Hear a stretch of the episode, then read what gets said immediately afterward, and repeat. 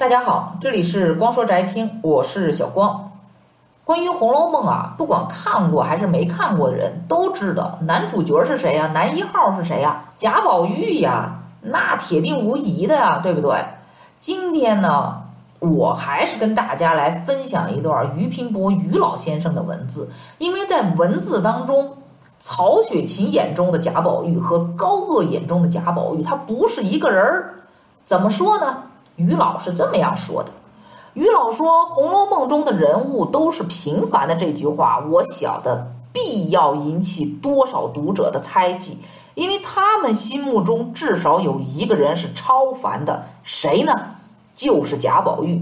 以我们从前囫囵吞枣的读法，宝玉的人格是近乎超人的。我们试想啊，一个纨绔子弟，放荡奢侈，无所不至的。幼年失学，长大忽然就中举了，这就是一个奇迹，而且颇有些神秘性。何况一中举呢，又出家了，而且以后就不知所踪，这真是不可思议。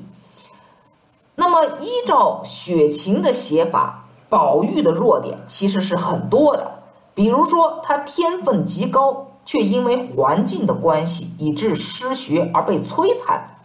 他两性的情和欲都是极热烈的，所以警幻很大胆地说：“好色即淫，知情更淫。”所以贾宝玉是极富于文学上的趣味、哲学上的玄想，所以人家说他是痴子。但是依我们的推测，宝玉大约是。终于出家了，但他的出家恐怕不是因为忏情，而是因为生计的影响。出家原来是很平凡的，不过像续作中描写的那样，就颇有些超越气象。况且做和尚和成仙成佛颇有些不同。照高君续作看来，宝玉结果是成了仙佛，却不是做了和尚。所以贾政刚写到宝玉的事儿，宝玉就在雪影里面光头赤脑，披了个大红斗篷向他下拜。后来又随着僧道加之而去，瞬时不见了踪影。试问世界上有这种和尚吗？后来皇上还封了文庙真人，那简直就是肉体飞身。神仙佛祖是超人，和尚是人，这个区别无人不清楚。雪晴不过叫宝玉出家，所以是平凡的；高鹗叫宝玉出世，所以是超越的。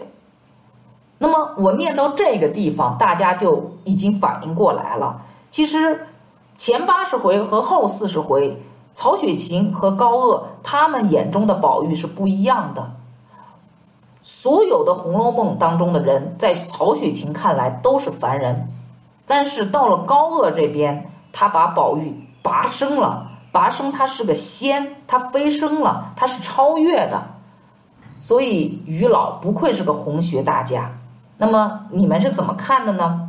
那今天的光说宅听就到这里结束，我是主播小光，欢迎大家下次继续收听。